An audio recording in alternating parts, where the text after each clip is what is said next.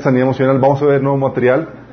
Ah, de hecho, vamos a ver una, dos, en las dos primeras sesiones vamos a ver una introducción que quiero darles a todos para que estemos en el mismo, el mismo canal. Ponemos en tus manos esta reunión, Señor. Damos gracias porque nos visitas, Señor. Porque te mueves en medio nuestro. Te has movido en, en alabanza, Señor. Hemos ofrecido nuestros corazones. Hemos rendido nuestra vida, Señor, por medio de, de esos cantos, Señor, que hemos eh, realizado, Señor. Y ahora queremos rendir, Señor, nuestra voluntad a ti para someternos a todo aquello que tú nos enseñes en tu palabra, Padre. Habla a través de nosotros, Señor. Habla a través de mí, Señor, los comentarios. Quita cualquier velo del entendimiento que pueda haber, Señor. Cubre este lugar con tu sangre preciosa. Pon un cerco de ángeles, Señor, y, Señor, quita todo bloqueo espiritual que pueda haber en las personas que estamos aquí y en las que nos sintonizan, Señor. Te lo rogamos en el nombre de Jesús. Amén. Ok, vamos a ver hoy el tema de la iglesia. Ha estado muy intenso los temas que hemos estado viendo. No sé si unos han estado en shock de que ah, todo lo que aprendí estaba mal. Deja tú los pastores a los que se los estoy mandando. Sí, hasta, ha estado muy intenso. Si, si no saben, eh, les invito a que vean las sesiones pasadas para que esté- esté- estén en sintonía, pero como quiera, haciendo una recapitulación, estuvimos manejando, viendo la sesión pasada del manejo del dinero eh, en la iglesia, que es un área muy, muy sensible, muy delicada, eh, y ha habido muchos abusos por los cuales se ha hablado mal del camino, mal de la verdad, mal de Cristo, mal de la iglesia. Interesantemente, esto mismo que, que hemos estado viendo de que se ha ab- abusado del dinero y que se ha hablado mal por causa de ello, estuvo profetizado por Pedro en 2 de Pedro 2 del 1 al 3, eso lo habíamos comentado. Entonces el Señor nos dejó sin previa advertencia y sin embargo nadie toma en cuenta las advertencias, chicos. Si cuando yo me quejaba con Dios, Señor, porque es, y lo veo y he estado siempre, ¿qué pasó conmigo? Sí. Pero esta situación que estamos viviendo denota el grave problema en el que está la iglesia hoy en día. Pues lamentablemente gran parte de la iglesia tiene estos, estos tipos de abusos. Unos por ignorancia y otros por plana y llana avaricia, sí, por parte de los líderes. Ah, y es aquí donde entra la pregunta que, que algunos me, han hecho, oye, soy, oye Albert- Alberto, eh, ¿significa que todo lo que enseñan está mal o que hay que rechazar todo lo que enseñan? Ándale. Buena pregunta. Y la respuesta es no, sí. Pues el mensaje, déjame decirte, oye, puede ser, una, puede ser que una persona esté, lo haga, eh, estafe a la gente o haga malos manejos del dinero, lo haga por avaricia y demás, pero déjame aclararte que el mensaje se acredita eh, porque están basados en la verdad, no por la calidad moral del expositor. Sí, tienes que entender esto y porque eso te va a ayudar a entender y a esclarecer muchas cosas. No importa qué tan malo, qué tan inmoral sea, el mensaje no se acredita por la moralidad de la persona que te lo da, sino porque está basado en la verdad. ¿Sí? ¿Te acuerdas el caso cuando Jesús le dijo, a sus discípulos en Mateo 23 del 1 al 7 y versículo 13, le- les dijo esto Jesús a los discípulos. Entonces habló Jesús a la gente y a sus discípulos diciendo, en la cátedra de Moisés se sientan los escribas y fariseos, así que todo lo que os digan que guardéis, guardadlo y hacedlo. Mas no hagáis conforme a sus obras porque dicen y no hacen. Y luego más adelante dice, ay de vosotros escribas y fariseos hipócritas porque cerráis el reino de los cielos delante de los hombres, pues ni entráis vosotros, ni dejan entrar a los que están entrando. Fíjate, está diciéndote que, oye, esta gente que te está diciendo que va rumbo al infierno, dice, hazle caso a las enseñanzas que te están dando cuando están enseñando la Biblia. Porque están, ¿Por qué? Porque su moralidad no acredita el mensaje, lo que lo acredita es que está basado en la verdad. ¿Sí? Por eso, eh, el Señor nos, eh, eh, lleva a que nos da el mandato de examinarlo todo y retener lo bueno, como viene en primera Tesalonicenses 5, 21. Entonces, bueno, el mensaje no se acredita porque no se acredita por la moralidad de la persona, sino porque está basado en la verdad, pero aguas. Decir algo bien, algo que va de acuerdo a la verdad, no acredita todo el mensaje. No significa que, ah, ya dijo algo bien, ya puedo cerrar los ojos y tragarme todo lo que me enseñan. No. ¿sí? Por ejemplo, en este caso ves a, Jesús diciéndole a los fariseos, digo, diciéndole a los discípulos que, se, que obedezcan lo que los fariseos y escribas les estaban enseñando porque se centran en la cátedra de Moisés. Y luego más, más adelante en Mateo eh, digo, en otro pasaje en Mateo 16, del 6 al 11, Jesús le dice a sus discípulos, mirad, guardaos de la levadura de los fariseos y de los seduceos, refiriéndose a que se cuiden o rechacen las enseñanzas de los fariseos y seduceos. Entonces, a un lado te dice que, que, lo aceptes y en otro caso te dice que lo rechaces. Entonces, ¿qué onda, Señor? Dice que el Señor está apostando que tengas el discernimiento desarrollado para saber cuándo sí, cuándo no, pero tienes, no puedes tragarte todo buenas de primeras o porque haya dicho una buena enseñanza, significa que todo el mensaje va a estar bien, ¿sí? Ni tampoco significa que siempre va a enseñar la verdad. Hay gente que ha comenzado bien, pero se ha desviado de la verdad en el transcurso. Y gente por no tener este discernimiento que el Señor nos enseña a tener, cuando la persona se desvía, ahí van todos y se, desvían, también juntamente con él. ¿sí? Fíjate lo que le decía eh, este eh, Pablo a los, de, a los de Gálatas en capítulo 5, versículo del 7 al 10. Dice, ustedes corrían muy bien la carrera. ¿Qué les impidió seguir la verdad? Seguro que no fue Dios, porque Él es quien nos llamó a ser libres. Esa falsa enseñanza es como un poquito de levadura que impregna toda la masa. Confíen que el Señor los guardará de creer falsas enseñanzas. Dios juzgará a la persona que los está confundiendo, sea quien fuere. Aquí tienes el caso de Gálatas, que comenzó bien, y Gálatas fue escrito porque ya se estaban desviando. ¿Sí? Y puede una persona comenzar bien, pero no necesariamente el que haya comenzado bien en un, en un periodo de su vida, daba buena enseñanza basada en la Biblia y demás, no significa que va a continuar así todo el periodo de su vida. Ha, ha habido un, casos como, por ejemplo, eh, personas muy prominentes como Billy Graham. Eh, no sé si han visto, ya han salido en unos videos ya grande eh, en sus últimas etapas de su vida, donde eh, después de predicar el Evangelio y demás, en sus últimas etapas predicando la herejía del universalismo, donde no necesitas creer en Jesús para ir a tener la vida eterna. ¿Qué te vas a encontrar budistas? Esto, sí, está, circula en la internet dices, en la torre. Pero tienen la prominencia de lo que fue, cuántas almas salvó y desviándose de esa forma.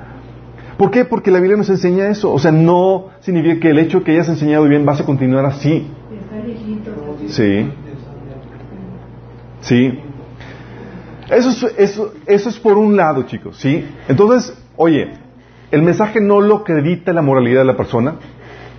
Si tú puedes decir algo bien, y no significa que vas a, ir, vas a seguir enseñando el resto de las cosas bien. Puede ser que me haya mala enseñanza después, o puede ser que hayas comenzado muy bien una temporada y te hayas despiado después. Eso es por un lado. Pero por otro lado, ni el mensaje correcto, ni los milagros acreditan la moral ni el estilo de vida de una persona. Una persona puede enseñar y estar enseñando, dando una buena enseñanza, no se ha desviado en la enseñanza. Sí. E incluso hasta Dios hace sanidades, milagros, profetiza, eh, hace cosas tremendas, sí. Pero eso, la Biblia te enseña que no acredita su moralidad, ni siquiera su salvación. Increíblemente, puede recibir una buena enseñanza y ser ministrado para edificación por alguien que va rumbo al infierno. Estamos ¿Y dónde está eso? ya lo vimos en Mateo 23 del 1 al 3 donde estaba diciendo Jesús de que a los discípulos de que, que eh, en la cátedra de Moisés se sientan los escribas y fariseos, así que todo lo que os digan que guardéis, guardadlo y hacedlo, mas no hagáis conforme a sus obras porque dicen y no hacen. Y eran gente que va directo al, infierno. De hecho, eh, es Mateo 23 del 1 al 3.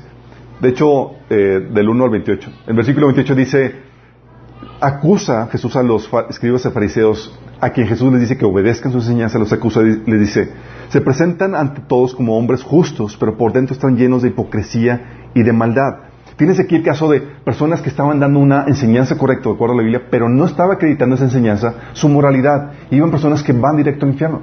Y el Señor decía, aprende de ellos, pero no hagas conforme a, lo que, a, su, a, su estilo de vida, a lo que están viviendo. ¿Sí?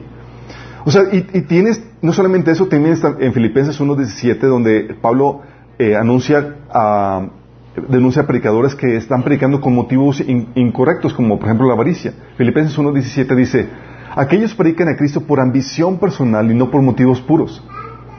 ¿Sí? Oye, ¿significa que el evangelio que me predicó esta persona por, por su interés económico está mal? No, o sea, te puede llevar a ti al cielo, puedes tener la vida eterna, pero él se puede perder. ¿Qué grueso, no?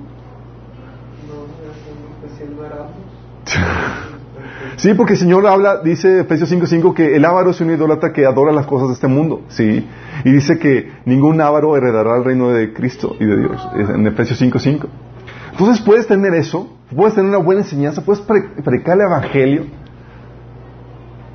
y, la y tú puedes recibir eso de una, buena persona, de una persona, pero la persona puede ser que, que esté perdida. Sí. Ah, incluso puedes realizar, liberar demonios, realizar sanidades, profetizar, hacer milagros y aún así ir al infierno. Mateo 7, del 22 al 23 dice, muchos me dirán en aquel día, Señor, Señor, ¿no profetizamos en tu nombre y en tu nombre expulsamos demonios e hicimos muchos milagros? Entonces les diré claramente, jamás los conocí, aléjense de mí, hacedores de maldad.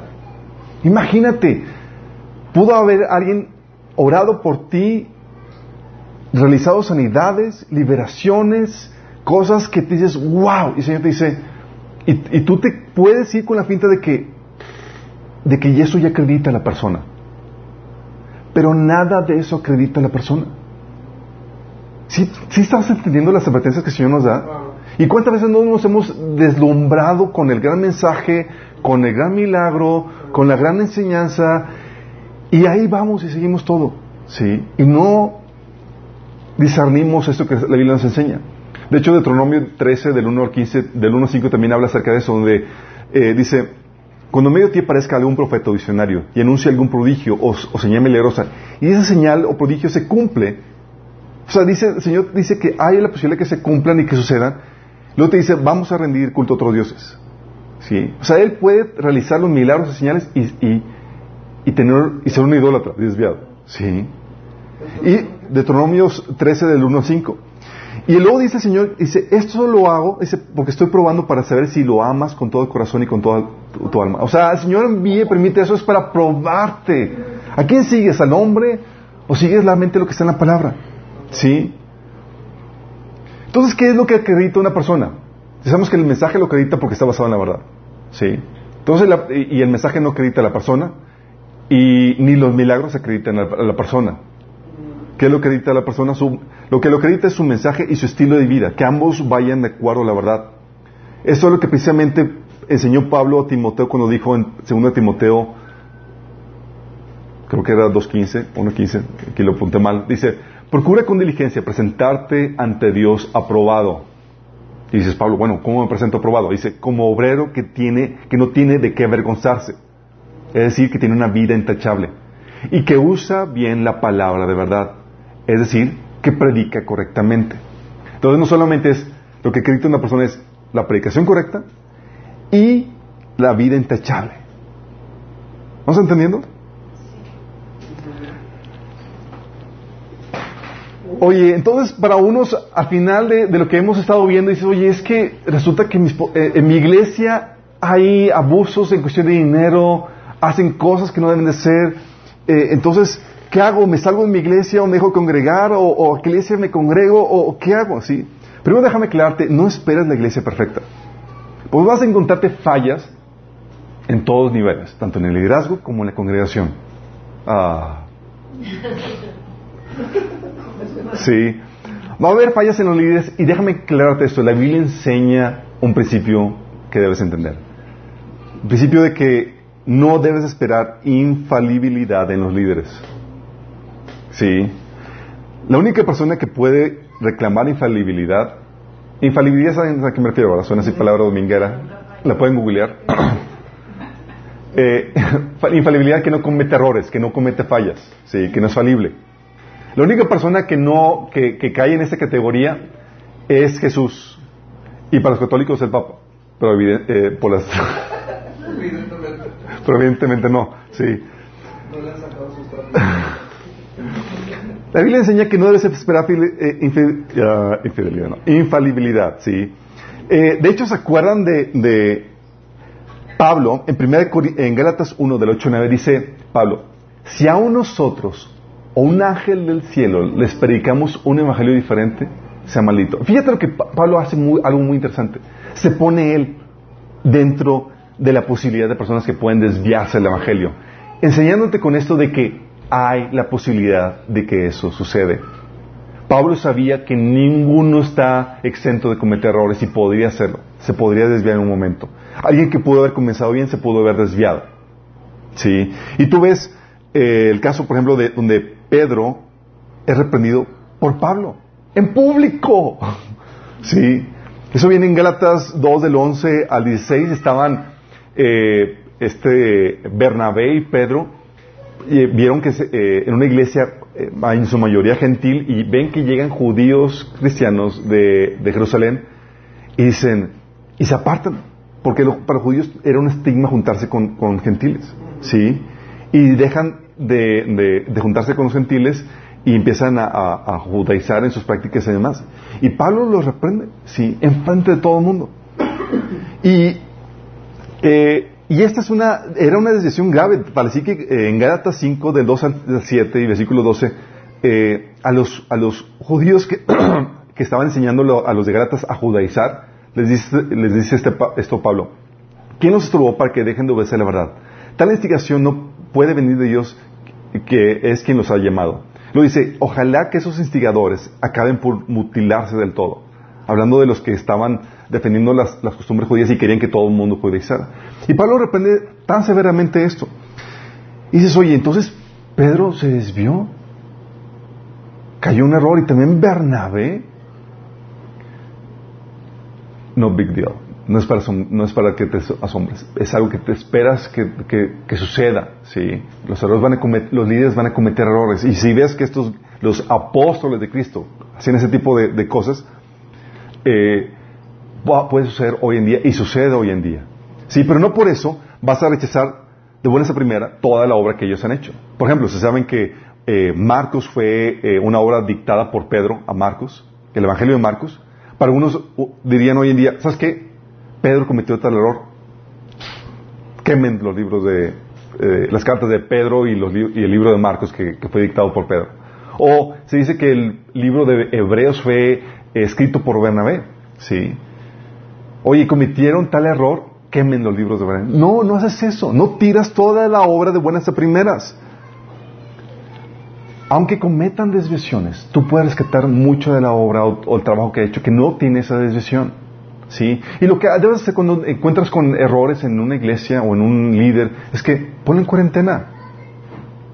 ¿Cómo que ponlo en cuarentena? Sí, todo esto nos lleva a, ver que cuando un líder se desvía no debe ser pronto, no debes de ser pronto a rechazarlo, sino debes darle un tiempo, ponerlo en cuarentena, por así decirlo, para identificar si esta desviación es temporal, oye, fue un lapsus mensus, como en el caso de Pedro o Bernabé, o algo permanente, consistente con el resto del mensaje que predican. Si sabemos que son, si debemos ser rápidos en discernir el error, chicos pero no en la condenación de la persona y en todo su ministerio, ni, ni siquiera de toda su obra. Esto nos enseña también que debemos ser compasivos con el liderazgo, pues nosotros que juzgamos no estamos exentos de caer en los errores. Por otro lado, los errores de un líder que de un líder no desacrediten el buen mensaje que haya predicado en algún punto. ¿Por qué? Porque el mensaje, como habíamos visto, no lo acredita el testimonio de una persona, sino, como hemos estado viendo, lo, se acredita a sí mismo el mensaje por estar basado en la Biblia. ¿Sí? Entonces tienes que entender que hay estos, esta cuestión donde Dios decide llevar a cabo su servicio, su ministerio, su obra a través de hombres falibles. Por eso también tenemos que ser muy misericordiosos que cuando, ah, es que está haciendo mal. No, no, espérate. Tú también es, encajas dentro de esa falibilidad y vas a, seguramente vas a caer en un punto y quieres que te muestren misericordia. Pero Dios considera, eh, entre todos estos chicos, Dios da un margen de error. Hay de errores a errores. ¿Sí? La felicidad es algo exclusivo de, Jesucristo, como habíamos dicho, pero Dios está muy consciente de este margen de error que Él permite. Sí, que todos tenemos.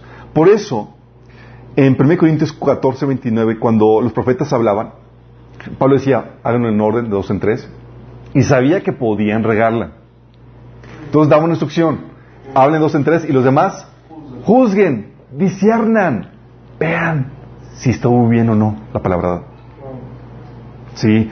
En 1 Juan 4.1, Juan le dice a, la iglesia, amados, no creéis a todo espíritu, sino probad si son de Dios, porque muchos falsos profetas han salido del mundo. Está hablando de que, oye, un, profeta puede regarla y decir una mala una palabra que no es de Dios? Sí, puede regarla. Por, eso vamos a eliminar todo don de profecía. No. Entonces, ¿qué hacemos? Damos a la gente, enseñamos a la gente discernimiento. ¿Cómo discernir esto?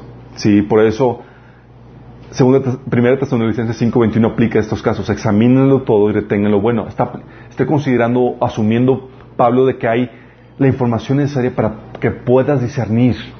¿Sí? Y es el propósito del liderazgo, chicos. Desarrollar tu discernimiento, llevarte madurez para que no te den a tole con el dedo, para que no te tragues malas enseñanzas. ¿Sí? Por eso dice Efesios, eh, dice en Efesios 4.11 que el propósito de todo, eh, mejor se lo doy platicadito, el propósito de todo el liderazgo de la iglesia, apóstoles, profetas, evangelistas, pastores y maestros, es llevar a los santos a la madurez, creciendo en la fe y en el conocimiento de Jesús. De esta manera, dice, como dice Efesios 4 del 11 al 16, no seremos como niños fluctuantes llevados por doquiera de viento de doctrina.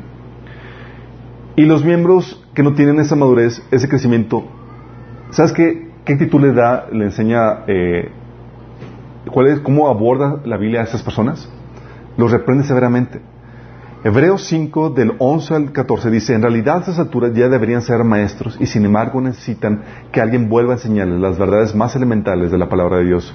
Dicho de otro modo, necesitan leche en lugar de alimento sólido. El que solo se alimenta de leche es inexperto en el mensaje de justicia, es como un niño de pecho. En cambio, el alimento sólido es para los adultos, para los que tienen la capacidad de distinguir que entre lo bueno y lo malo, pues han ejercitado su facultad de percepción espiritual.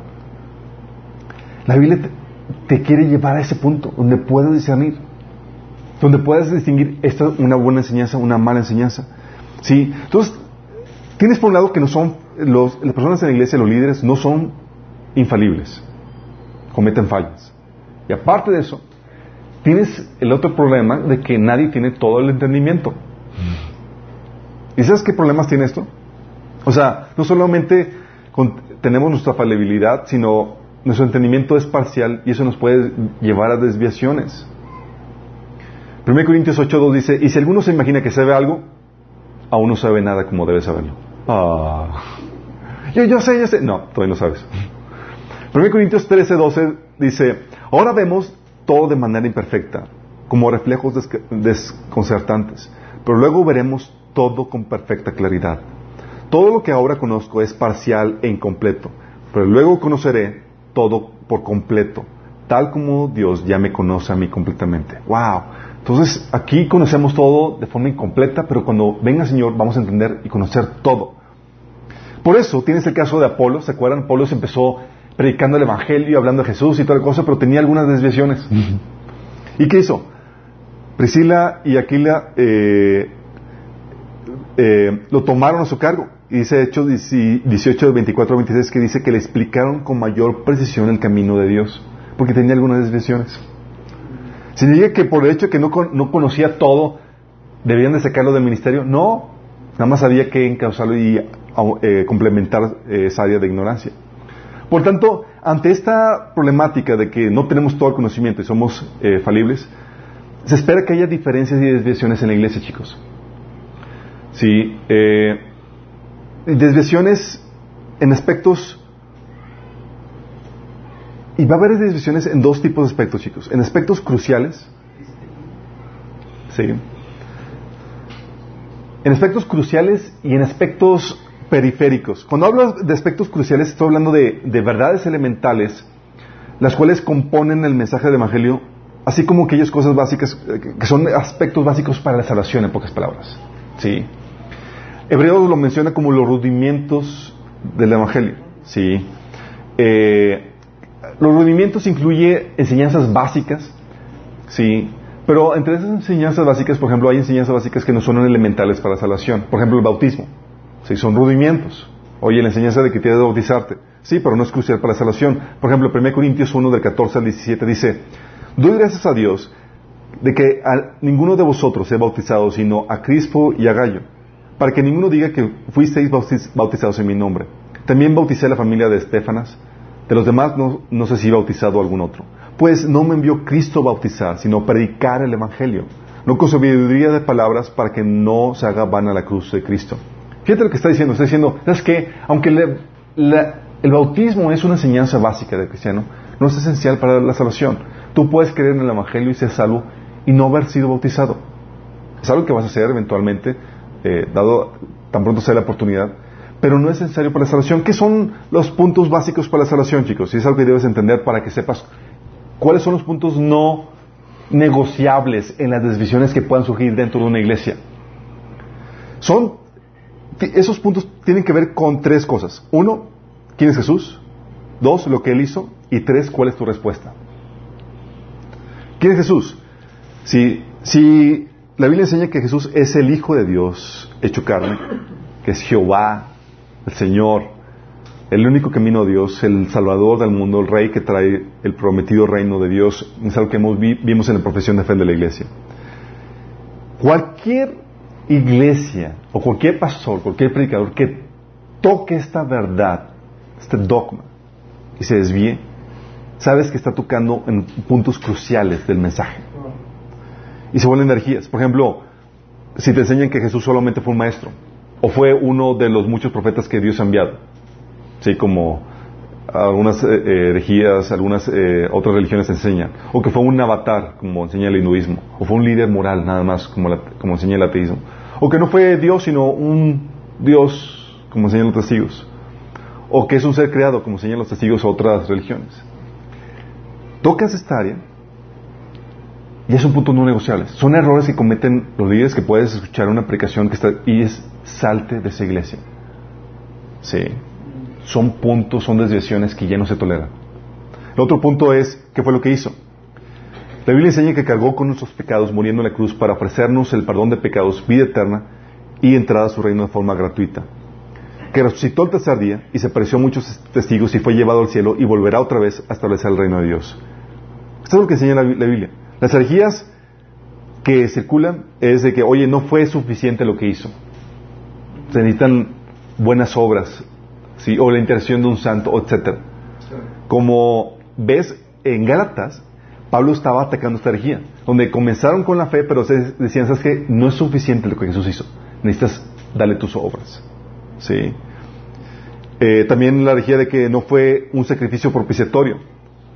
Es decir, que no fue Dios quien ofreció a su Hijo para satisfacer su ira, su justicia, sino que fue víctima de un complot judío romano, así como dicen los ateos, o incluso como niega la iglesia de Jesús Adrián Romero. el hijo de Jesús, de Jesús Adrián, Adrián Romero ha predicado esta herejía. Y tú ves esto y dices, es para salirte de esta iglesia. Sí, así de plano. También, oye, que no resucitó realmente en el cuerpo, como dicen los testigos de Jehová, otra herejía. O que murió Judas en su lugar, como dicen los musulmanes. O que eh, murió y no resucitó, sino que su cuerpo se lo robaron, como dicen los judíos. Cualquier herejía que tiene que ver con la obra de Jesús, ¿sí? que tiene que ver con el mensaje del Evangelio, que se desvíe, ¿sí? ya es una desviación no permitida. Es, oye, cometió un error el pastor, sí, pero ya, ya tocó asuntos delicados ya predicó algo que no debe predicar, o ya está enseñando algo que está desviado. Y eso es, amerita, bye, sí. No tendrá que ser la iglesia perfecta. Hay pastores que cometen errores, que enseñan cosas que están mal, pero ya tocaste esto, que es sagrado. Es, va contigo. O la, o, la otra herejía que tiene que ver con, eh, que toca en un aspecto elemental del Evangelio, que es tu respuesta que debes de tener. La Biblia enseña que debemos arrepentirnos de nuestros pecados que es lo que la Biblia condena, eh, arrepentirnos de las acciones que la Biblia condena, y aceptar la salvación por fe invocando su nombre. Y tenemos herejías como que, es que tienes que ganártelo con buenas obras, ¿sí? Como enseña el catolicismo y otras religiones. O que lo puedes comprar, ¿sí? Como sucedió en la historia y sucede todavía por medio de las indulgencias. O que puedes acceder a la salvación sin conocer a Jesús, como enseña el universalismo. ¿Sí? Ah, es que si fuiste una buena persona, aunque haya sido otra religión, Dios, hay la posibilidad que entres al reino. No, son energías. O que puedes acceder a la salvación sin arrepentirte, como enseñan algunos predicadores con la, eh, energía de la hipergracia. O que puedes ser cristiano y practicar todo tipo de inmoralidad sexual, idolatría, etcétera, o sea, sin necesidad de arrepentimiento. O eh, que Dios solamente va a condenar a los muy, muy, muy malos eh, que, eh, y que no necesitas realmente entregarle tu vida a Cristo. Solamente la gente muy, muy mala, tipo Hitler, es la que va a condenar al Señor. ¿Sí? O que no eres salvo sino hasta que guarde los diez mandamientos, como enseñan algunos. ¿Sí? O que no eres salvo sino hasta que te bautizas. Son herejías que atacan a la centralidad del Evangelio. La centralidad del Evangelio tiene que ver con quién es Jesús, cuál es su obra y cuál es tu respuesta. Violan algunos de tres aspectos y sabes que ya, ya agarran monte. ¿Sí? Hay cosas periféricas que son enseñanzas que se pueden desviar que son periféricas, chicos. ¿Sí? Temas no más profundos o anexos que no son cruciales para la salvación, son importantes para el crecimiento cristiano, déjame aclararte, son importantes para la madurez, sí, pero no son necesarios para la salvación. Puede haber desviaciones como, o enseñanzas, eh, eh, variedad de enseñanzas cuanto a la segunda venida, al rapto, sí, o nuestras recompensas. No vas a ser salvo, no, si, o sea, no, tu salvación no depende si crees o no del rapto. Te vas a ir, sí. Si tienes el espíritu de ir, te vas a ir. Es que yo no en el rapto. Ah, bueno, ya sí. Siempre sí. Sí. Oye, e, el diezmo y la ofrenda no son temas cruciales. Puedes estar en la iglesia que lo enseñen. Sí. Y no hay problema. Sí. Pero tú debes de conocer y discernir la verdad. Si no tienes que concordar con todo lo que, eh, con lo que el pastor predica. O la forma de organizarse en la iglesia. O hay predicadores que dicen que el infierno no es eterno. Sí. Y lo predican así. No es crucial. Hay otros que enseñan que el bautismo es, eh, eh, enseñan el bautismo de infantes, otros bautismo de, adultos. No es crucial, sí. Otros que enseñan que hay que guardar ciertas comidas o hay que guardar cierto día especial para el Señor. O algunos eh, enseñan que la autoridad del pastor es sobre todo omni, sobre todo los asuntos de la vida del, del creyente. Otros más limitada, no son asuntos cruciales. Son importantes para la vida del cristiano, para el crecimiento, pero no son importantes para la salvación. ¿Sí? Entonces tienes esta problemática. ¿Vas a encontrar desviaciones en la enseñanza de los pastores? Sí, vas a encontrarte. Sí. Pero no solamente tienes que eh, entender esto, no solamente te vas a encontrar esa problemática, te vas a encontrar problemática con los miembros de la iglesia. Sí. Y tú lees das un vistazo a la, Biblia, en el Nuevo Testamento, y te vas a encontrar que había serias problemáticas con los congregantes de las iglesias. Y cuando hablo de serias, hablo así de serias con palabras mayúsculas, eh, delineado y todo, ¿sí? O sea, tenías casos de por ejemplo, la iglesia de Corintios, iglesia de moralidad sexual, donde un tipo estaba teniendo relaciones con su madrastra. Dice Pablo, cosas que ni siquiera entre los paganos se dan. Imagínate dentro de la iglesia. Y te vas a encontrar situaciones, y pongo los pasajes nada más en los, eh, para que si quieren eh, ahondar en eso después, pero te encuentras casos de falta de carácter, de carnalidad, que se manifestaba en envidia, celos, contiendas. Te ves eh, problemas de estancamiento espiritual, personas que a ser maestros y llevaban niños espirituales por años. Problemas de eh, de ignorancia, personas que eran llevados por cualquier viento, de doctrina, problemas de inmoralidad sexual, eh, estafas entre hermanos, pleitos, eh, miembros que, persisten en pecar, falsos hermanos, conversiones, falsas conversiones, tienes problemas de legalismo, de libertinaje, de divisiones, de sectarismo, de prejuicios, de resentimientos entre hermanos, de chismes, de elitismo, de discriminación, miembros que enseñaban herejías, discusiones teológicas tontas sin sentido. Por ejemplo, en medievo me, están platicando de una discusión típica de medievo de cuántos ángeles que vienen en la punta de un alfiler. Sí. Ángeles que vienen en la punta de un alfiler.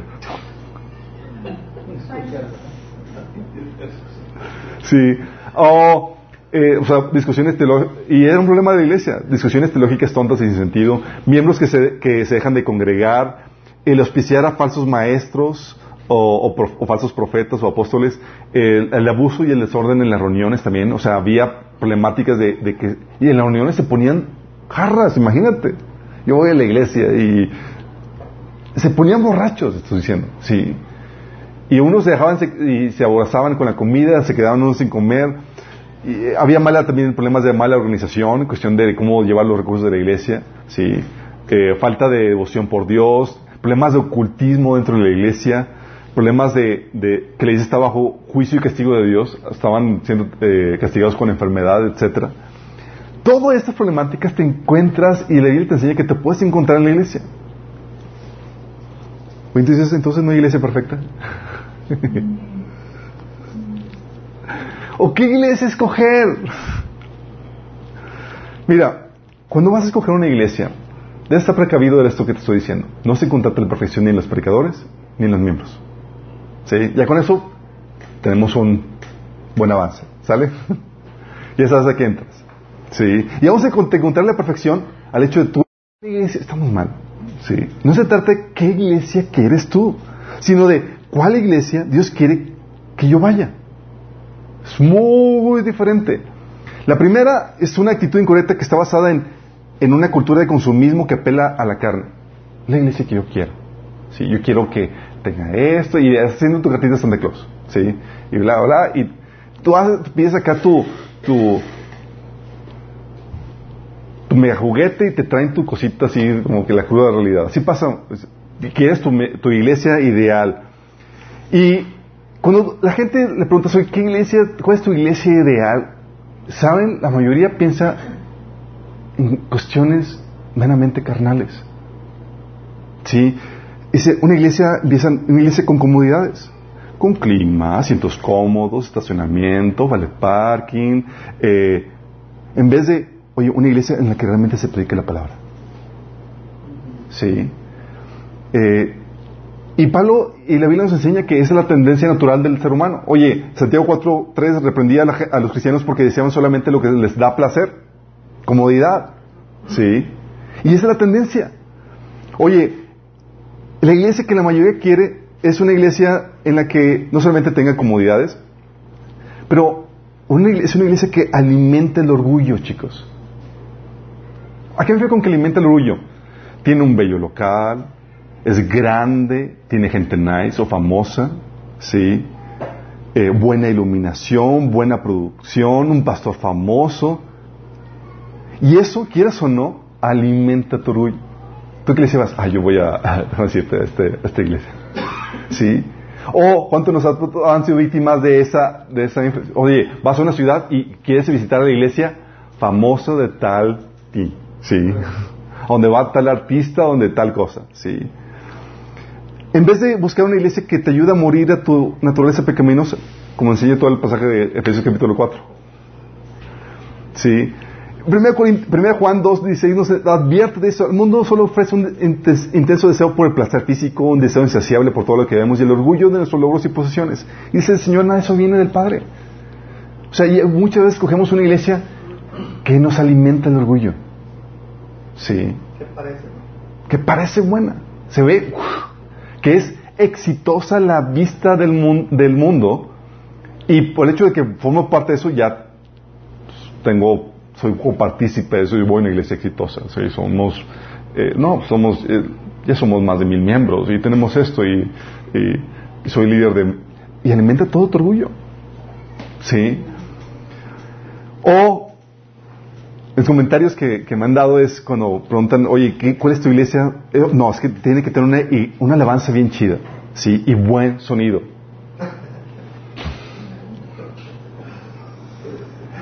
¿Sabes qué? Es como si literalmente te ves los- lo- la cultura del consumismo. Muchos van a la iglesia, cogen la iglesia basado en lo que ellos quieren, lo que agrada. ¿Sabes que la alabanza no es para ti?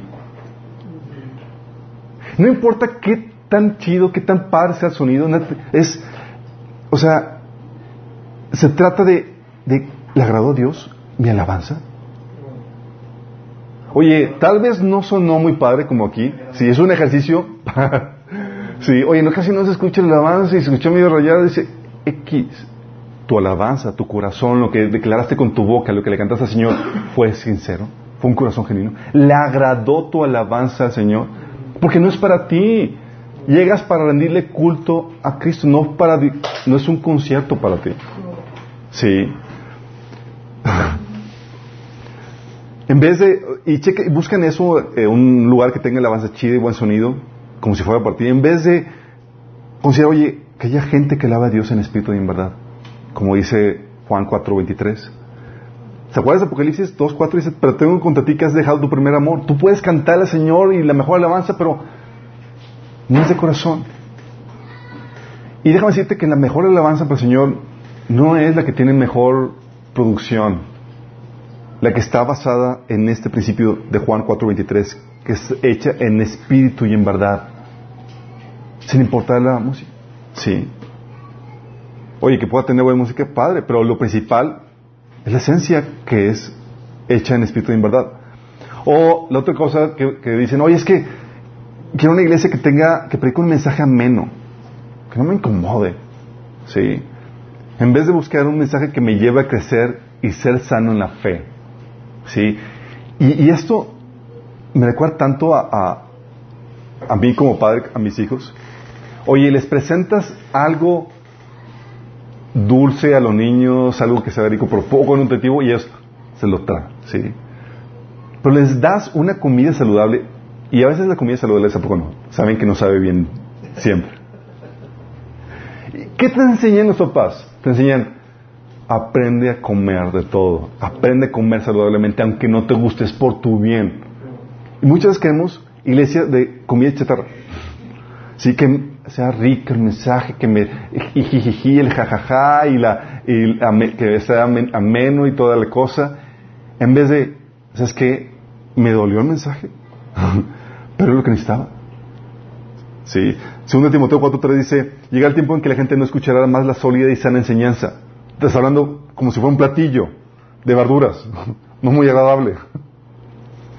Seguirán sus propios deseos y buscarán maestros que les lleguen sus oídos lo que sus oídos mueren por oír sus antojos. Sí.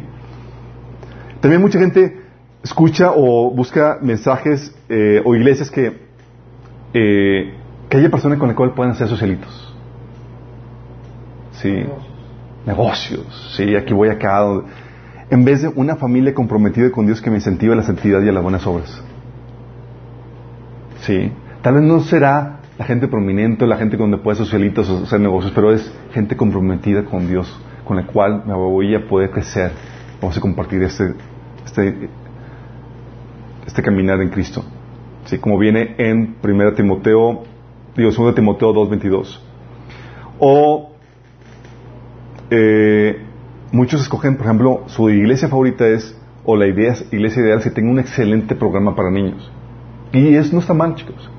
Pero la principal interés, inquietud, es, que la Biblia enseña, es los padres, los adultos, porque ellos son los responsables de los niños. ¿Sí? Y a veces queremos ir a la iglesia donde te la delego para que me la críes y me enseñes todo de Dios, porque yo en la casa no enseño nada. Y no es la forma. La responsabilidad de la casa es de los, de padres. Pero muchos queremos eso. En vez de que una iglesia que me edifique a mí para poder yo discipular a mis hijos, que es diferente. ¿Sí? Dada la situación actual, chicos, la condición actual, muchos hoy en día se irían por la iglesia de Sardis. ¿Se acuerdan de la iglesia de Apocalipsis? La iglesia de Sardis era la, era la iglesia políticamente correcta. Tú podías decirle a tus amigos, ah, voy a esta iglesia. Ah, chida, porque era aceptada en la sociedad donde estaba. ¿Sí? Porque se había conformado al mundo, era políticamente correcta. No, así, no predicaba ningún mensaje polémico, nada fuera de lo nada controversial, nada que levante polvo. ¿Sí? Tú puedes decir, ah, voy a ir a la Sardes. Ah, pues, chido. O muchos irían a la iglesia de, de, la Odisea, que sería la, iglesia exitosa de acuerdo al mundo. Rica, grande, buen edificio y todo eso. Y eran las iglesias en las cuales el Señor no le dice nada bueno de ellos y les reprende. Pero serían las iglesias que escogeríamos. Serían esas iglesias perfectas. En vez de una Esmirna, por ejemplo, la Esmirna, una iglesia pobre, pero que está dispuesta a morir por la integridad del Evangelio. O una Filadelfia, chiquita, pero que persevera en la palabra y en la difusión de ella. Sí, te abierto una puerta ancha para que puedas ir. No nos iríamos por esto, chicos. ¿Sí? ¿Sí dan cuenta cómo tendemos a buscar la iglesia perfecta, aquella que alimenta nuestra carne. Sí. Y tú ves los pasajes de de la Biblia en Apocalipsis, los mensajes a, la, a, la, a, la, a las iglesias, dices en la torre, o sea, como que estamos bien mal. Sí, nuestras concepciones están incorrectas. Lo ideal es que fuera la iglesia que existiera, fuera, un mod, fuera fiel al modelo bíblico que hemos estado viendo a lo largo de estos domingos. ¿Se acuerdan lo que hemos estado viendo? Que la iglesia es una pequeña comunidad de creyentes que se reúne periódicamente bajo la autoridad de un líder calificado para rendir culto a Jesús y edificarse en la fe para producir fruto a Dios. Oye, que sea una congregación pequeña de verdaderos creyentes, que tenga un liderazgo calificado, que sea fiel al Evangelio, que rinda culto a Jesús, no a nadie más, no a unas personas, que te edifiquen la fe, que te pastoreen, que te disipulen, que te animen a producir fruto para Dios, no que te bloqueen, como sucede en muchas partes que ejerzan la disciplina eclesiástica como hemos estado viendo o que hagan buen uso del dinero. Sería la iglesia perfecta de acuerdo a la Biblia. Lamentablemente, casi no hay. Ah. Entonces, ¿qué tenemos que hacer? De lo que hay, escoger lo mejorcito. Sí. El Señor te habló al modelo y debes buscar algo lo más apegado a eso. Pero hay de grados a grados en cuestión de, de, desviaciones. ¿sí? Primero, dentro de lo que hay, que escoger básico, una iglesia que no se desvíe de la centralidad del Evangelio. Básico para comenzar. Oye, te acabo de convertir, ¿qué iglesia escojo? Alguna que, por lo menos lo básico, la doctrina básica, no esté desviada. ¿Sí? Segunda, 1 Pedro 2, 22 dice, desead como niño recién nacido la leche espiritual no adulterada para que por ella crezcáis por la salvación. ¿Sí? Hay iglesias, chicos, que solamente dan pura leche. No creces. ¿Sí? No hay enseñanza profunda, no hay discipulado, no hay nada. Y tiene esas deficiencias. Pero una persona que comienza en Cristo es brutal. Pura leche. No es si no está perfecta la iglesia, no está bien, eh, tiene carencias porque no está dando carne, alimento sólido, pero tiene lo básico para una persona que comienza. Iglesia Kinder. Iglesia Kinder, sí. Sí. Eh, oye, pero si no enseñan, la no enseñan las cuestiones ni siquiera básicas del Evangelio, como habíamos comentado, hoy te enseñan la salvación por obras, o te enseñan que la puedes comprar, es salte de esa iglesia. O te enseñan que Jesús, niegan el, sacrificio propiciatorio de Jesús, que Jesús no vino a calmar la ira del juicio de Dios, salta de esa iglesia. Aunque sea famosa. ¿Sí? O que enseñan universalismo donde no necesitas a Jesús para tener la vida eterna, salta de esa iglesia. Que enseñen lo básico y lo enseñen bien. ¿Sí? Y hay iglesias que tienen eso. No enseñan, no, no disipulan, no pastorean, pero sabes que vas a tener tu lechita básica para introducirte el Evangelio y crecer en lo básico del Evangelio. Te enseñan los rudimentos del Evangelio. Sí, entonces para, para, empezar, oye, ¿en qué nivel estás? Si tienes, si estás en una iglesia donde estás comenzando tú en tu caminar con Cristo y te enseñan cuestiones básicas, pero bien enseñadas, estás bien. Sí. Oye, llevas cinco años de cristiano, seis, diez años de cristiano, y todavía sigues en una iglesia donde no enseñan alimento sólido, ya no es tu iglesia correcta. Sí. Segunda, oye, que propicie tu crecimiento y tu madurez para continuar. Y estamos hablando que lo que propicia tu crecimiento y tu madurez tiene muchos aspectos, chicos. Uno, que haya gente por lo menos de corazón limpio con el cual puedas crecer. Porque se crece en comunidad. Que te incentiven a buenas obras, que te reprendan, te jalen las orejas cuando te estás desviando. ¿Sí? Como viene en 2 de Timoteo 2.22, dice, huye de las malas pasiones de la juventud y esmérate en seguir la justicia, la fe, el amor, y la paz junto con los que invocan al Señor con un corazón limpio. También lo que te ayuda a tu crecimiento es que haya pastoreo, que, que, te, que se exhorte, que te reprenda, ¿sí? Eh, que predica, dice 2 Timoteo 2, 4, 2, predica la palabra, mantente preparado, sea o no el tiempo oportuno, corrige, reprende y anima a tu gente con paciencia y buena enseñanza. Oye, no, las predicaciones de, mi pastor están bien, están bien duras, nos reprenden, nos llaman la atención. Dice que te lleva a crecer, ¿sí? Dice Pablo a Tito, repréndelo severamente para que sean sanos en la fe. Tito 1, 8, 9, sí, 1, eh, capítulo, primer capítulo, voy a hacer que viene. También, oye, para crecer, es una iglesia que no solamente enseña leche, sino que enseña todo el consejo de Dios, alimento sólido.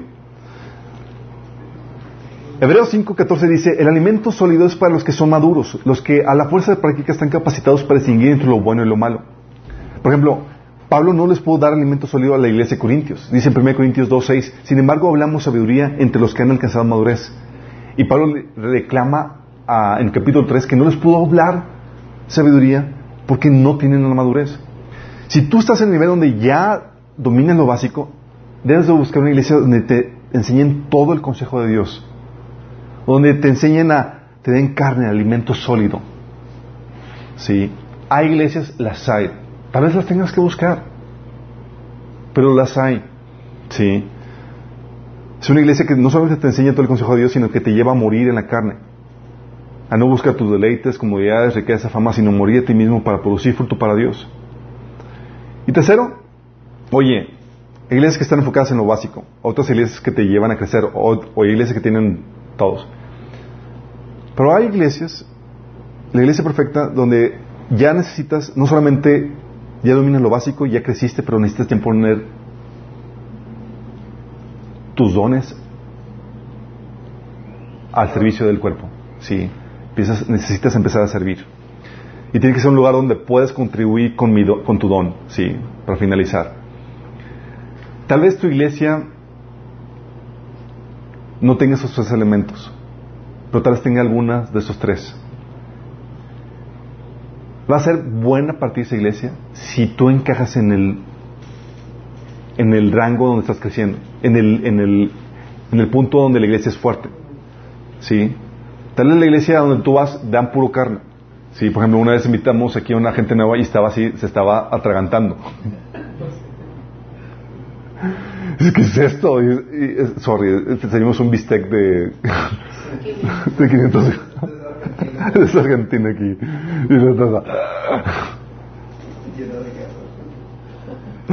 Sí pero entonces tienes que checar iglesias donde por ejemplo donde ni siquiera te dan chance de, ejercer tu don. Sí. Eh, y Pablo te, te, enseña que el cuerpo de Cristo por ejemplo en 1 Corintios 12 20 te dice que todos tenemos una participación en el cuerpo y ninguno puede decir no te necesito o no necesito tu don Dice, versículo 20, efectivamente hay muchas partes, pero un solo cuerpo. El ojo no puede decirle a la mano, no te necesito. La cabeza tampoco puede decirle al pie, no te necesito. Pero hay muchas iglesias donde dicen, no te necesito, quédate sentada y no hagas nada. Sí, y está mal. Donde ya creciste, ya maduraste y es, ponte a chambear, mi chavo. ¿Qué estás haciendo? Es que mi pastor no me deja. Salte de esa iglesia. Busca una iglesia donde te den la oportunidad de servir. Ya no estás en la posición donde o sea, ya no, ya no es para ti, ya no es tu iglesia perfecta. Tal vez, en las deficiencias que tenía, eh, te ayudó a crecer, te ayudó a madurar, pero ya es tiempo de servir. ¿Sí? 1 Corintios 12, 18 dice, pero nuestro cuerpo tiene muchas partes y Dios ha puesto cada parte justo donde Él quiere. Y es aquí donde te debes de aclarar y subrayar, donde Él quiere. No se trata donde, es que mi pastor no me deja irme a otra iglesia. No, no tienes que pedirle permiso a tu pastor, si sabías, ¿verdad? Quien termina donde vas a estar es el Espíritu Santo. Que el Señor te mueve usando la guianza del Espíritu Santo y el discernimiento que Él te da. Si estás en una iglesia donde ya no estás creciendo, si ya ves que ah, hay otras partes donde puedes servir, donde necesitan, donde necesitan tu don. Oye, en la iglesia hay, hay muchos pianistas y yo soy pianista y no me dejan participar ahí. Búsquete una iglesia donde no tengan música, donde puedas tu don, donde pueda florecer. Sí. Vamos entendiendo a lo que me refiero. Tal vez no haya todos los componentes que hagan una iglesia perfecta, pero haya el componente que necesitas. Y puedes quedarte ahí aunque haya deficiencias en otras áreas, porque hay ese componente que necesitas. Pero si no lo hay, búsquete eso que, que necesitas. Entonces, chicos, con lo que estamos viendo, tenemos que la iglesia perfecta no lo hay. Vas a encontrarte imperfecciones. Pero Dios nos da la salida para cada tipo de imperfección. Oye, Desviaciones en el liderazgo, en asuntos periféricos. Asuntos periféricos, chicos. Oye, hay desviaciones en el liderazgo, me enseñan el diezmo, hacen abusos con el, con el diezmo y, con las ofrendas, predican bla, bla, esto, lo otro, pero enseñan, el resto de enseñanza está bien, ¿sí? la solución que el Señor te da es discernimiento. Examínalo todo, retén lo bueno. No tienes que concordar todo con tu pastor. Yo recuerdo un tiempo donde el Señor me mantuvo, me, tuvo que enseñar a tratar mi, eh, tratar mi soberbio, mi orgullo. Me tuvo, me sometió en un liderazgo con el cual yo no estaba de acuerdo en muchas cosas. Sí. Y me esperaban, muchos domingos sus predicas me desesperaban. Oh, sentía así que me hervía la sangre. Y más porque estaba detectando las herejías que estaba diciendo, periféricas, sí, pero malas enseñanzas. Y el Señor me tuvo que confrontar, me dijo, eh, llegó un domingo, un domingo mientras que estábamos en la alabanza de oración, el Señor me dice, ¿me eres una amenaza? Y yo, ¿qué onda, Señor? Dice, sí, porque solamente estás dispuesto a someterte cuando estás de acuerdo con el liderazgo.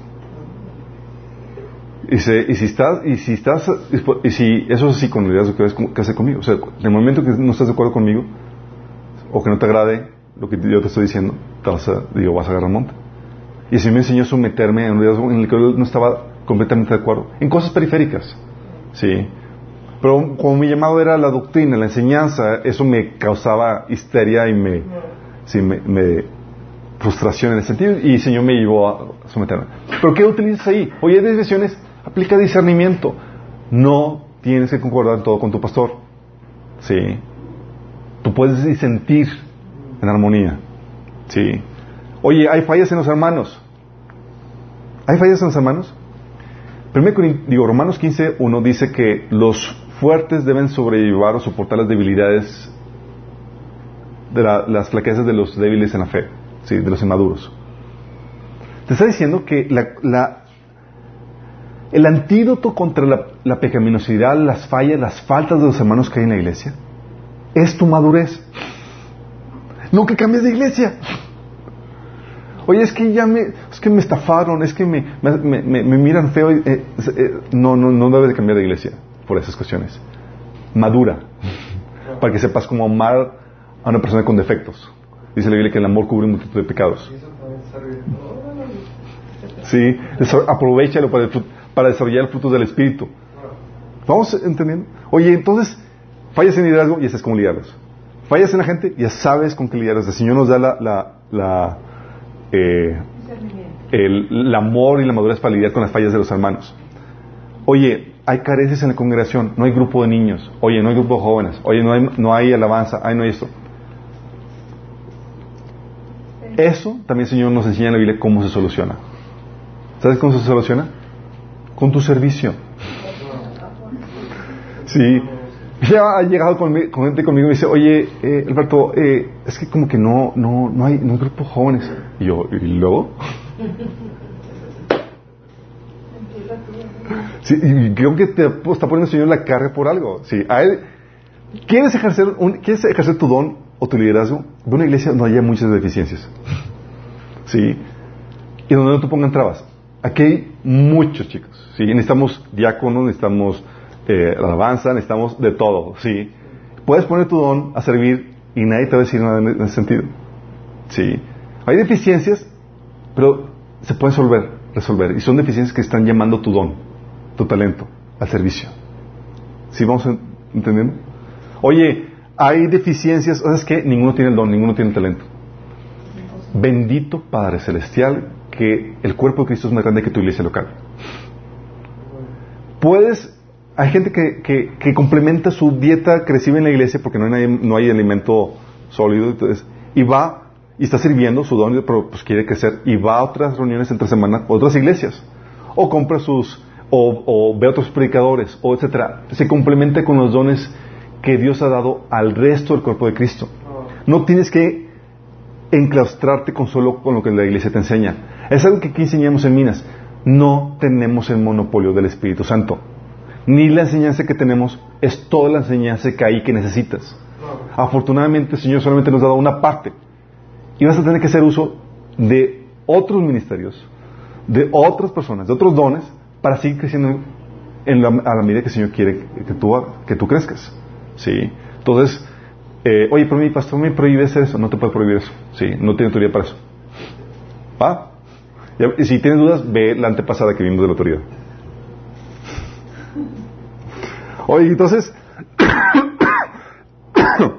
si vamos viendo que sí puedes encontrar dentro de todas estas deficiencias la iglesia perfecta. Sí.